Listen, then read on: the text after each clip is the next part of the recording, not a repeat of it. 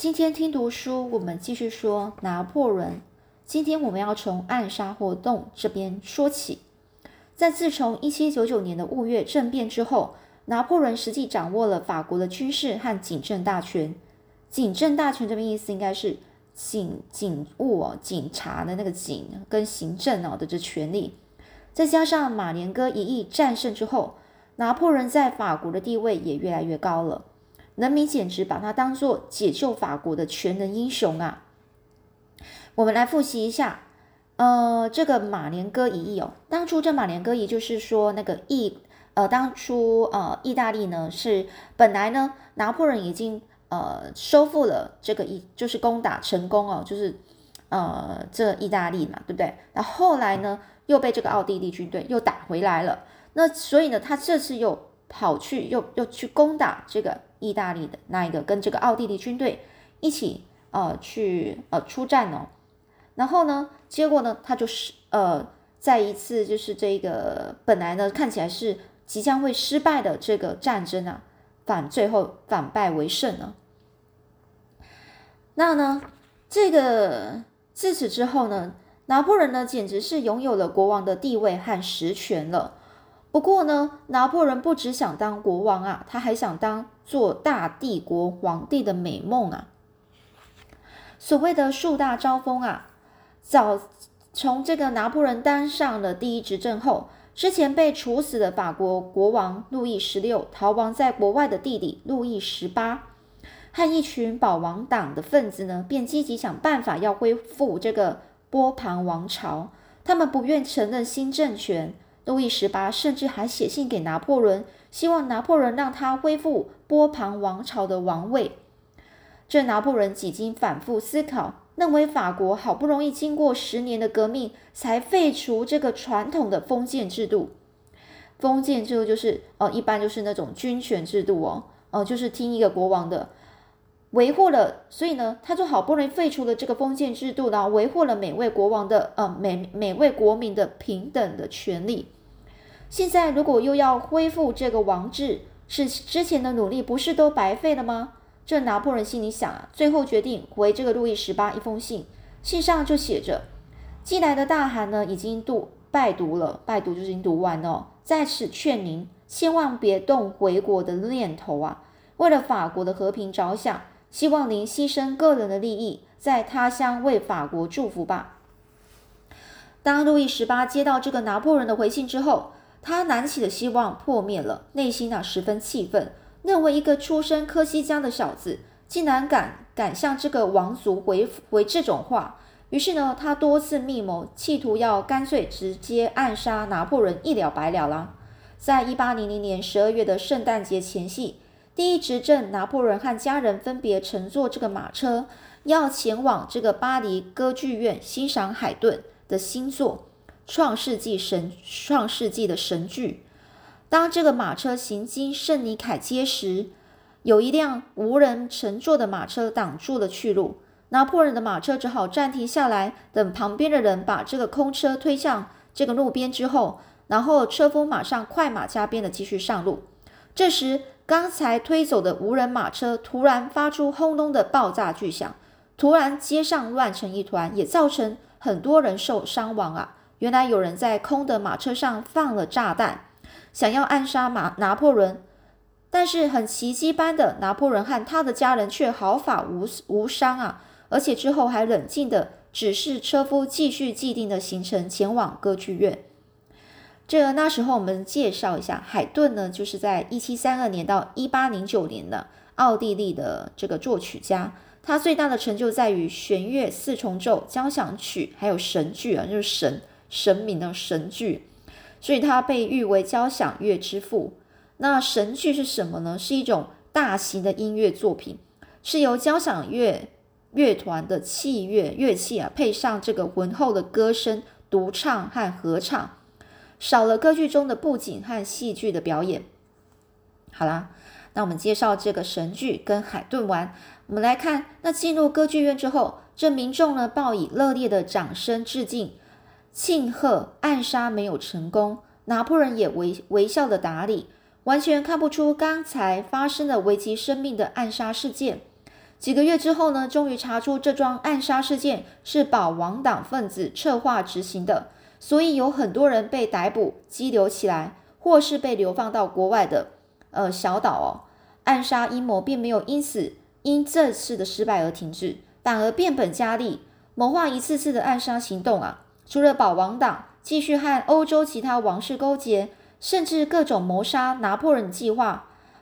除了哦，除了设计这种这种其他的暗杀计划之外，还有在巴黎活跃的这个雅各帮派，呃，雅各宾派呢，激进革命分子，因为对拿破仑在权力分配上有些不满，也纷纷对他有意见呢。像这些不利的暗中活动呢，让这个拿破仑啊，就好像是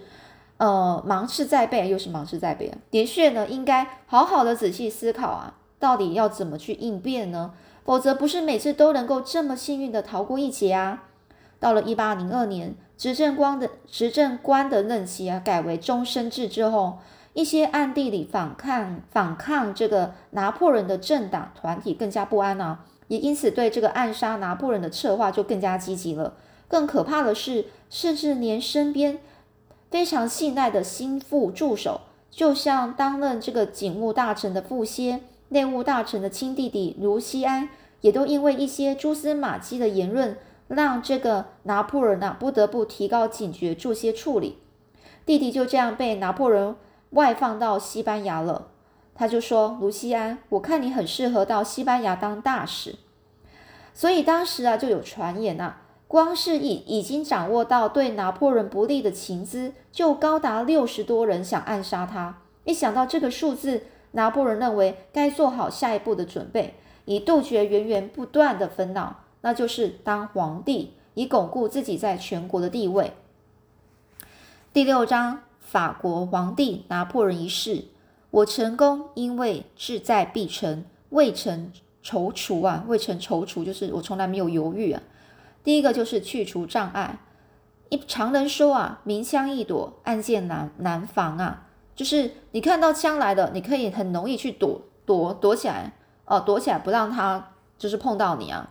但是如果有人呢是私底下让你没看到，然后射箭，你其实是很难防止这些这这事情，防止就很难去保护自己。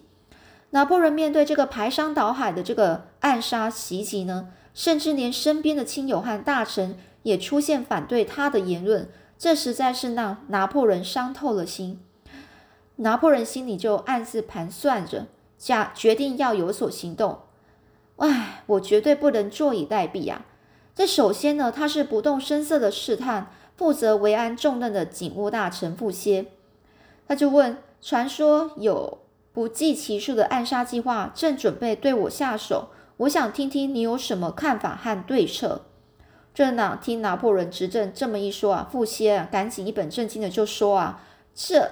我我会尽快查出这些叛乱分子，一旦有明确的消息，我会马上禀告禀报将军的。虽然拿破仑对傅歇早就已经有戒心，不过在还没有找到更合适的人选之前，拿破仑只好小心谨慎应付，以免打草惊蛇。而至于周遭的亲友，除了对政治有很大野心的弟弟卢西安被调往这个外地当大使外，哥哥约瑟夫虽然也知道。他今天所以有如此成就和地位，完全是拿破仑给予的。但是有时也因为维护当哥哥的尊严，会去参加反拿拿破仑团体的活动，这让当弟弟的拿破仑相当头痛。还有妻子约瑟芬，不但和来自乡下的婆婆莉蒂家相处不来，生活习性也因为拿破仑的位高权重而越来越奢华，这些都困扰着拿破仑。不过，凭拿破仑向来坚定的毅力，这些来自四面八方的阻力依然不能够动摇他爬上权力巅峰、爬爬上权力巅峰的野心呐。哦，就是他自己的妻子也跟他这个拿破仑的妈妈哦相处不来啊，所以呢，其实呢，他也觉得他妻子呢，因为他的关系啊，整个生活啊就变得非常的奢侈，是很不好的。这个，所以他就想要就是。一并啊解决这些问题。拿破仑软硬兼施，软硬呢就是软的跟硬的都方法都已经都都试过。清想要清除想暗杀他的反动分子，尤其对秘密支持恢复波旁王朝的保保王党啊，党羽一网打尽啊。虽然他某些强硬手段曾引起一些人的反感和不认同，但是着眼于目前能够维系国家安定的力量，除了拿破仑之外，已经没有更好的人选了。后来呢，有又有人认为呢，会有这么多的暗杀事件，最主要是想去想要去除这个拿破仑的职位。假如让这个拿破仑当皇帝，他就可以立下继承人。即使拿破仑被暗杀成功，他的继承人还是可以执政、执掌政权。这么一来，所策划的谋杀就没有太大的意义，自然就减少这类的事情一再发生。为了巩固国内政局的稳定，于是某些议员发起推荐拿破仑当皇帝的运动。议会最后决议由人民投票表决。投票前。民众已经针对这次对法国有重大影响的表决纷纷耳语。拿破仑是法国的救星，我们一定要让他当选。他是我们的大英雄，只要只有他才能够让我们生活安定啊！果然不出所料，有高达三百五十七万的选民赞成拿破仑当皇帝，而反对的只有两千五百多人。两方票数的比例相差太悬殊，这简直是超过高票当选呐！呃，这这简直是超高的超高票，超高票当选，可见这个法国人民觉得大革命推翻君主政专制而施行主权在民的民主政治，并没有达到他们预期的效果。现在人民反而寄望拿破仑恢复帝制，带领他们步上康庄坦途啊，就是更好的路啊。一八零四年五月十八日，依照公民投票通过共和十二年宪法。宣布法兰西共和国改为法兰西帝国，共和国政府正式交付给拿破仑，并以他为帝国皇帝。这就是历史上的法兰西第一帝国。当年十二月二号，在这个巴黎巴黎的圣母院举行拿破仑的加冕典礼。其实，拿破仑爬上人生的最巅峰啊，让一直深居简出、视视富贵如浮云的母亲啊，感到非常不安。因为他妈妈呢，就是这个拿破仑的母亲啊，人生丰富的人生阅历，对这个拿破仑称帝一再产生不祥的预感。所以，当最令他挂心的儿子邀请他从这个罗马前来观礼的时候，他总是以各种理由推辞。虽然最后仍然是是呃没办法，呃有不过这个儿子的三催四请前往巴黎，却赶不及参加。参加因事成为一位母亲最感骄傲时刻的荣耀大典，所以呢，当周遭的人啊极力去奉承他，称赞他的儿子是多么伟大时，他却以科西嘉口音回应说：“但愿这一切能长久，因为只有他最清楚，他这位最亲爱的儿子跑到跑爬到最高最顶峰的时候，也就是开始要慢慢走下坡的时刻了。”拿破仑称帝，这对当时的欧洲来说，当然呐是件大事啊。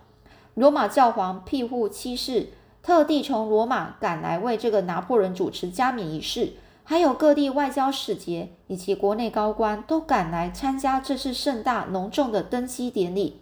这典礼一开始呢，拿破仑走在最前面，跪在祭坛前，正正当这个祭坛上的教皇庇护哦，这个庇护七世。在他的额头敷上圣油，准备为他加冕皇冠的时候，没想到这时突然出现一个戏剧性的镜头，拿破仑竟然把金色桂叶的皇皇冠呢，直接拿过来往自己的头上戴，接着又亲自为妻子约瑟芬加冕为皇后，为她戴上后后冠，以凸显他的权力是以自己的实力赢得了，并非教会授予，更不会受教会的控制。这个举动虽然让这个向来遵守传统的教皇心里不是滋味，但是也莫可奈何。事后呢，只能含笑拥抱拿破仑，并向在场的观众恭贺，并带领呼喊“皇帝万岁”。这现场观礼的大众也回以高喊“皇帝万岁”啊！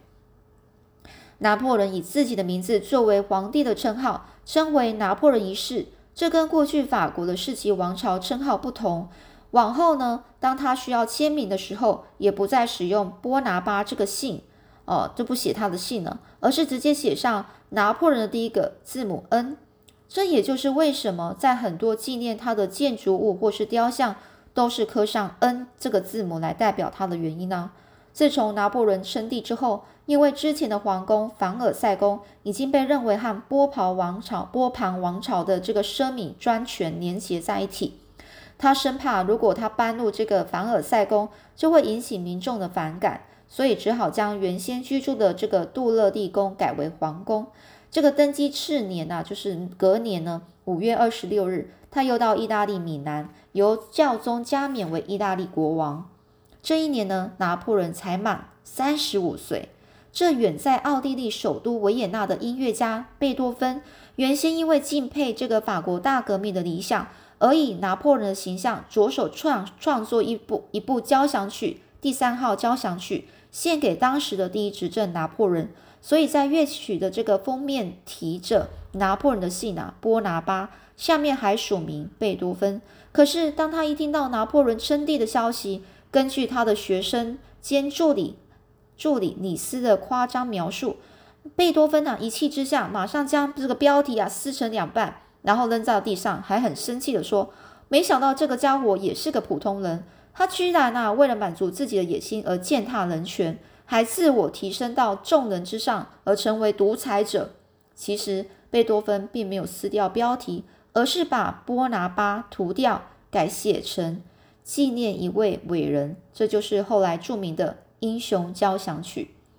好啦，那我们呢？嗯，之后到底还会出现什么样的战事呢？我们下次再继续说喽。